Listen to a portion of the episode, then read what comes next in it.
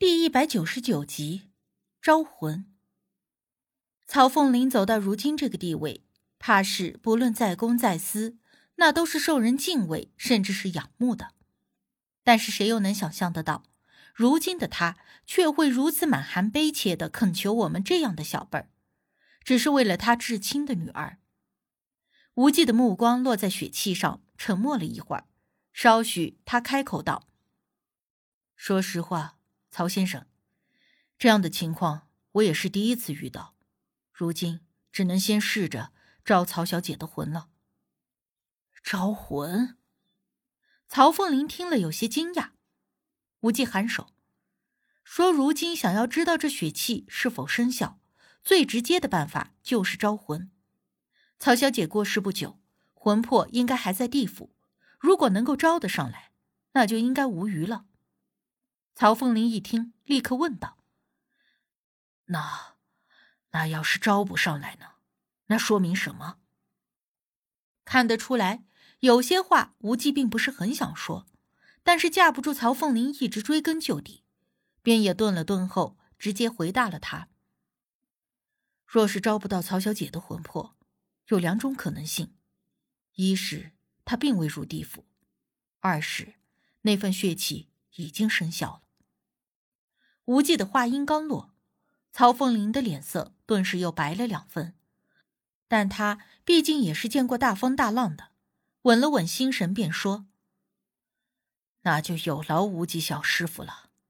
不知道这招魂要准备些什么，何时开始，我好吩咐人去准备。”无忌看了一眼时间，道：“准备一尊香炉，一碗白米，还有。”一些普通的工箱就可以了，东西准备好就可以进行，还需要一间安静的房间。房间有的是，我这就带你们去。不过，不知道过程中我可否在旁边？曹凤林不确定的问。我们都能够体会曹凤林的这种心情，而且无忌施法也从来不需要遮遮掩掩、故弄玄虚，便点了点头。只要保持安静就可以了。话说着，管家很快就把无忌需要的东西都给拿了来，随即带上了我们进了一间客房。无忌让人把窗帘拉上，门窗都关好，叮嘱在场的人都要安静，然后就开始施法招魂。之前为了帮助我们学校惨死在小路上的那个班花，无忌也曾经招魂过。只不过那一次是明知道那女鬼就在附近，只需要让她现身就可以了。但这一次则完全不同，这一次就有些类似大姑请鬼仙上身走阴问米。只不过无忌并非出马弟子，走的也不是请老仙儿上身的那套路子。我倒是好奇他会怎么做。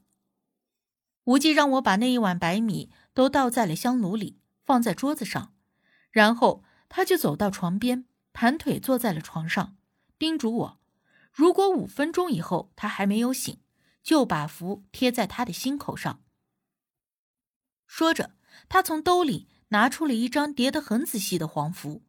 我点了点头，但看到上面的符却并未见过，不清楚这符是做什么用的。但是心想，只要按照他的吩咐来办就是了。曹凤林坐在一旁的角落里。管家站在他的身边，看得出来，他二人都表现得有些紧张。随后，无忌让我点燃一炷香，插在香炉中，并且香炉中的香火不能断，一炷香燃尽时，必须要有另一炷香接上。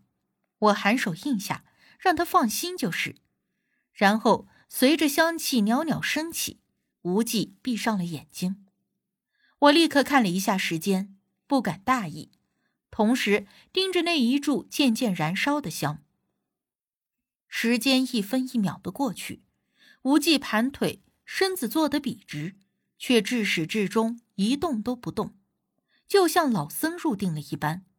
而这期间，我们在场的三个人都等得心急如焚。不过，怕是最着急的，还是要数曹凤玲了。他双手紧紧的握着手杖，目光热切的盯着无忌。很快，一炷香即将燃尽，我赶紧又点了一炷香，接上了香火。看看时间，已经过去了四分钟，马上就要到时间了。那张符我已经拿在了手中，就等着五分钟一到，立刻贴在无忌的心口。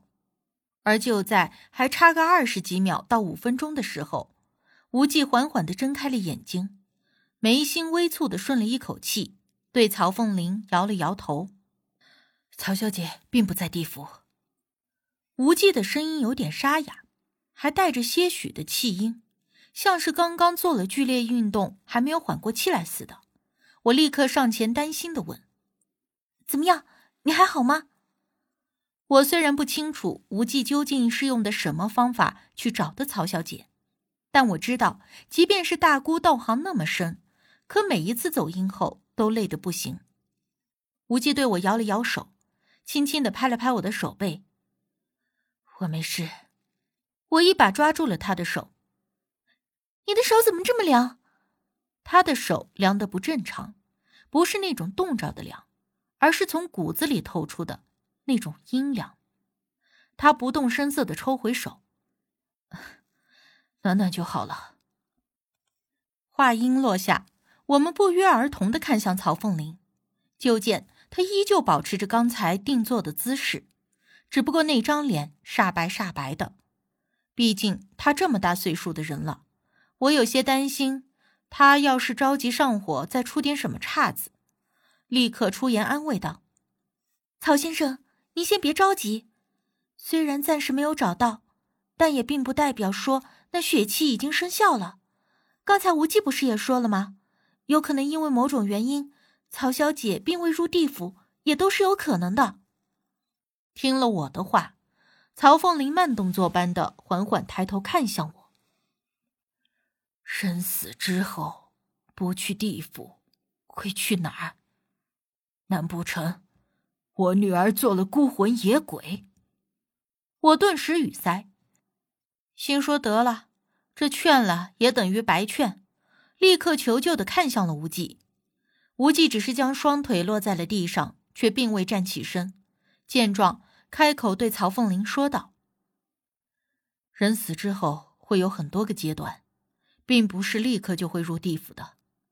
有的人生前执念过深，死后。”也会有徘徊在中阴身的阶段，或是一直留恋人世，这都是有可能的。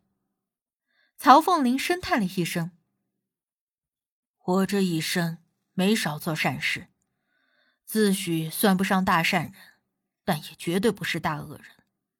但唯一的女儿，为何会遭受如此的报应呢？”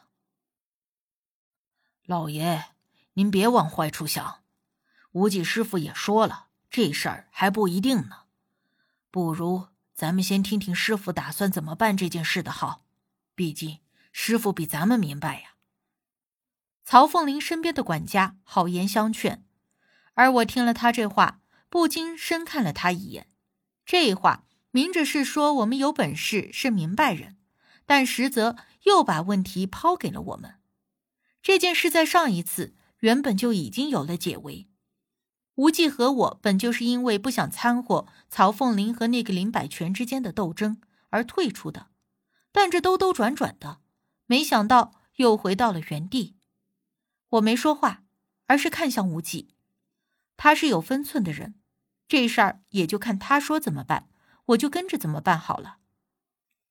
而无忌一时间也没有主动的接话，倒是管家先忍不住了，他主动的问无忌。师傅，您说这事儿应该怎么办？是不是应该先把小姐的魂魄给找到？这话说的倒是简单，莫说是去找一个去世了的魂魄，即使是这漫天遍地的找一个大活人，也都不是件容易的事儿。我听管家那话是想劝无忌，便心生不悦的怼了他两句。